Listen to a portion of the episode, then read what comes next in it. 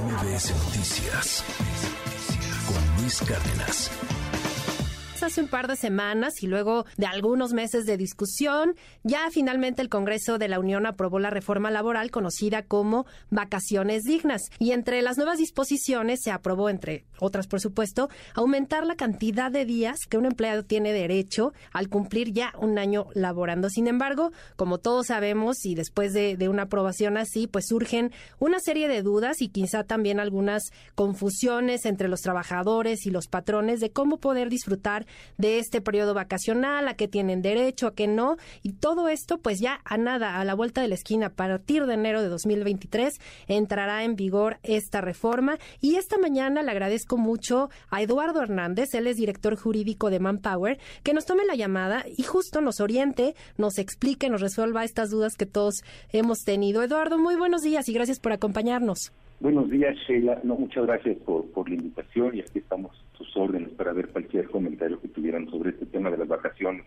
Es de interés de todos. Claro. Pues en primera instancia, ¿quiénes son los que se podrán ver beneficiados con esta reforma?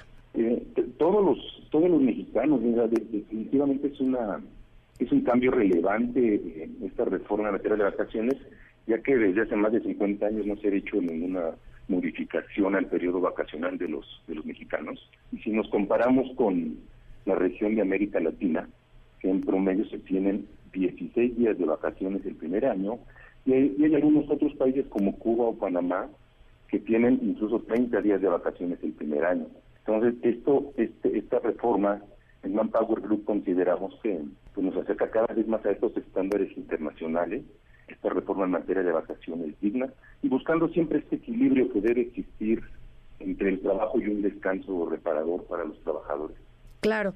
Entonces, con esta reforma, eh, lo que aprueban en el Congreso de la Unión es duplicar de 6 a 12 días de vacaciones continuos el, a partir del primer año de trabajo, ¿cierto? Correcto. En cuanto entre en vigor la reforma, que ya de, hecho está aprobada por el Congreso, y estamos esperando que se publique en el diario oficial este año para que entre en vigor ya a partir de enero del siguiente año. En el momento en que entre en vigor, eh, eh, se da efectivamente este cambio de que eh, al año ya no van a ser seis días de vacaciones, sino dos el primer año. Correcto. Ahora, ¿esto qué implica en cuestión de prima vacacional?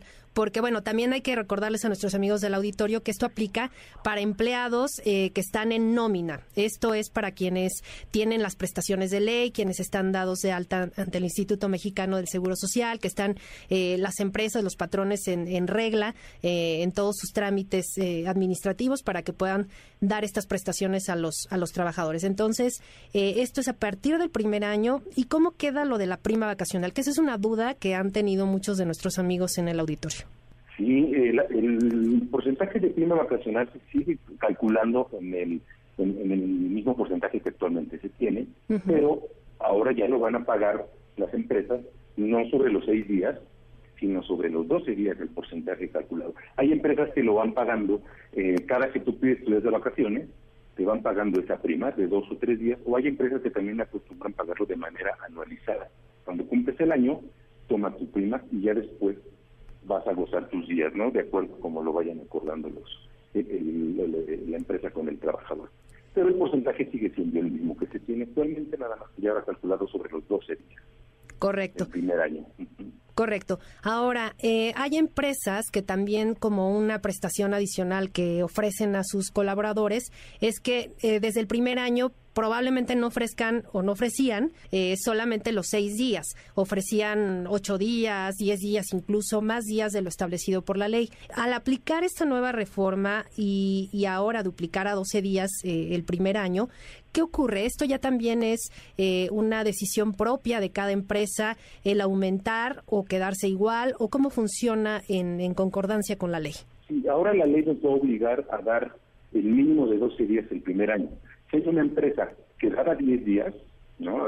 eran 6, pero daba 10 como adicional, ahora estaría obligada a dar los 12 mínimos, ¿no? No podría dar menos de esos 12. Si hay empresas que el primer año ya dan más de esos 12 días, ellas no tendrán un impacto porque ya dieron quizá 15 o 20 días el primer año, a ellos no les afectaría esta disposición, pero si a las empresas que el año estaban dando menos de estos 12 días el primer año, se tendrán que ajustar a este mínimo legal. Ok, y también, bueno, de, lo que comentabas respecto a la prima, pues sí representa, obviamente, para todos los trabajadores, pues un poquito más, ¿no? En cuestión de, de, este pago eh, que se da, como decías, anual o, conforme van tomando los días, eh, pues sí es un poquito más de gasto para las empresas, quizá, el pagar estos días, pero también representa, creo yo, y seguramente coincidirás, un incentivo, ¿no? Un incentivo más para los trabajadores y más si lo vemos desde la óptica que venimos saliendo de una pandemia donde pues en muchas empresas se tuvieron que hacer ajustes en cuestión eh, presupuestal, pues para poder seguir adelante para no hacer quizás eh, despidos, eh, recortes de personal, etcétera, pues por la misma crisis que, que obligó a, a, todos a reconsiderar y reformular sus estrategias administrativas. Entonces creo que esto también incentiva muchísimo, ¿cierto? Correcto, concuerdo contigo. Eh, considero que esta reforma tendrá un impacto positivo no solo en la salud de los trabajadores, sino también en el ámbito psicosocial del trabajador, ya que al darles un periodo de vacaciones dignas, la empresa contribuye a una disminución de estrés laboral eh, y esto fomenta o mejora la calidad de vida del trabajador y, como bien dices, puede ser un importante incentivo para que mejore su compromiso y productividad en la empresa. Claro. Y además también creo que otro dato que nos acerca un poquito a, otros países, como dices, no solo de, Latinoamérica, incluso de Europa, donde los periodos vacacionales es muy diferente, ¿no? La cultura laboral también creo que eh, el tema de acercar a las compañías al home office, a aplicar otro tipo de dinámicas, ayuda a los colaboradores a tener también pues otro tipo de salarios emocionales.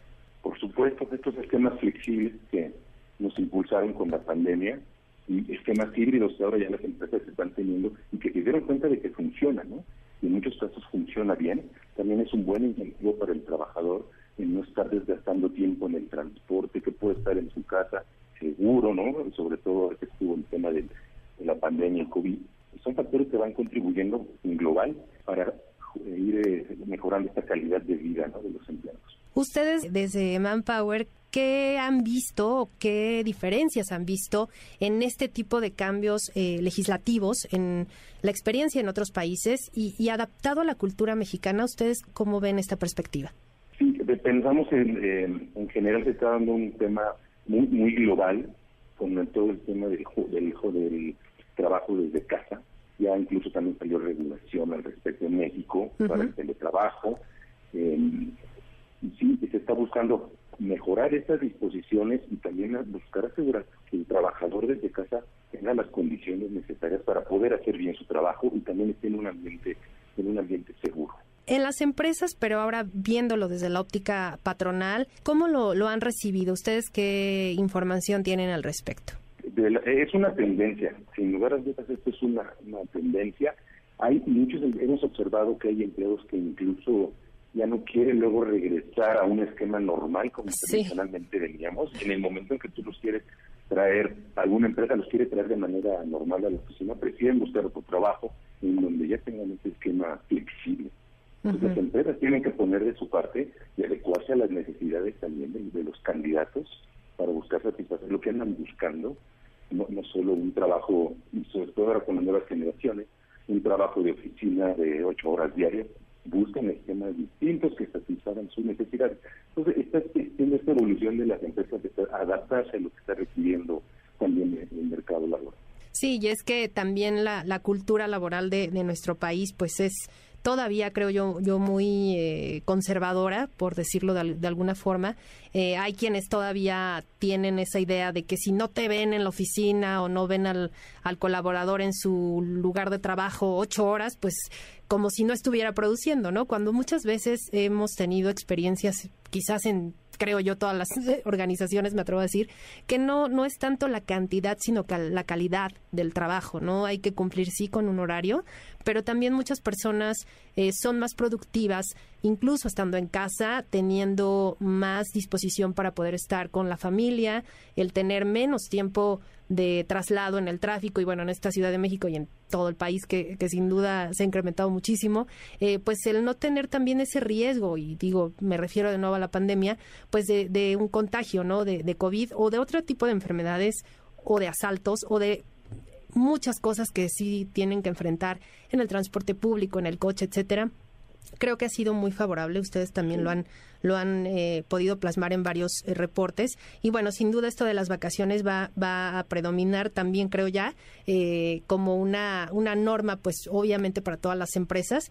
Y, nada más por último, y me gustaría conocer tu opinión sobre el impacto financiero que pudieran tener las, las organizaciones y esto que tanto pudiera ser bueno o malo. Y al existir un incremento en sueldos y prestaciones del personal, definitivamente pues hay un impacto en el costo operativo de, de, las empresas.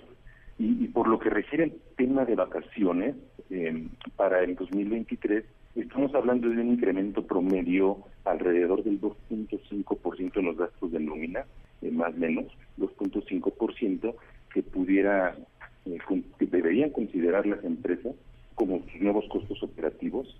Y lo que sí podemos visualizar es que derivado de estos incrementos si las, em, las empresas tienen que enfocarse en optimizar sus costos de producción, distribución y buscar reducir gastos de operación o administración no relacionados de la nómina para que no tengan un impacto en el incremento de sus precios eh, en los servicios que vendan, servicios o productos que vendan, ¿no? Sí estamos viendo para 2023 que se pueda dar un incremento en los precios, ¿no? Derivado de este incremento en los costos de nómina. Ok. Bueno, pues entonces vamos a estar atentos ya a la publicación en el diario oficial y pues nada más recordar a nuestros amigos del auditorio que eh, una vez que se publique, que entre en vigor esta, esta reforma a partir de enero, eh, a partir del primer año laboral tendrán 12 días de vacaciones y después tendrán que ir aumentando de dos en dos eh, los días año con año hasta que cumplan 20 días o más, ¿cierto? Correcto y después se aumentará, aumenta, a partir del quinto año aumentará en dos por cada cinco años de servicios prestados. Correcto, pues ahí está. Y eh, nada más para orientar a nuestros amigos también, si alguien en enero eh, ve que no hay esta disposición en su empresa de aumentar las vacaciones, por supuesto, pues sí denunciarlo, ¿no? Correcto. Sí, ¿A dónde podrían acudir o, qué orientación podríamos darles? Eh, cualquier duda se puede revisar directamente en la Procuraduría Federal de la Defensa del Trabajo, la Profedet, donde brindan de manera gratuita y personalizada la atención en cualquier incumplimiento, dudas que tengan sobre este tema de las vacaciones. Muy bien. Pues Eduardo Hernández, director jurídico de Manpower, muchísimas gracias por habernos acompañado esta mañana. Al contrario, muchas gracias a ustedes. Muy buen día. MBS Noticias con Luis Cárdenas.